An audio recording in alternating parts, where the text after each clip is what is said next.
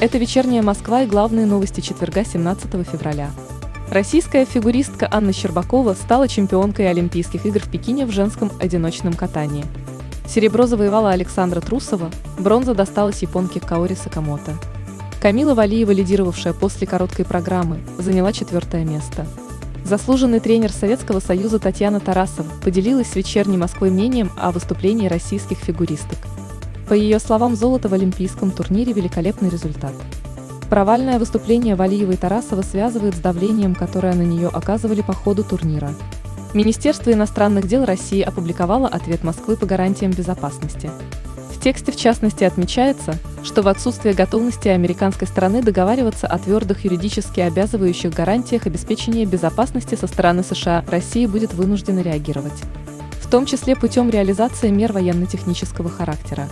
Народная милиция самопровозглашенной Луганской Народной Республики привела в боевую готовность силы радиоэлектронной борьбы в связи с информацией о планируемых вооруженными силами Украины провокациях в пригороде Луганска с использованием ударных беспилотников. Польша намерена построить забор на границе с Россией. Об этом заявил заместитель министра национальной обороны Войцех Скуркевич. «Мы не строим стену на польско-российской границе, мы только планируем», уточнил он. Самой читаемой московской новостью 17 февраля стало сообщение о том, что на юго-западе города открылся Центр инновационных технологий в здравоохранении. Новое учреждение будет управлять специализированным медицинским технопарком, который нужен для работы исследовательских команд. Кроме того, открывшийся центр будет реализовывать различные программы поиска, поддержки и внедрения инноваций в сфере медицины.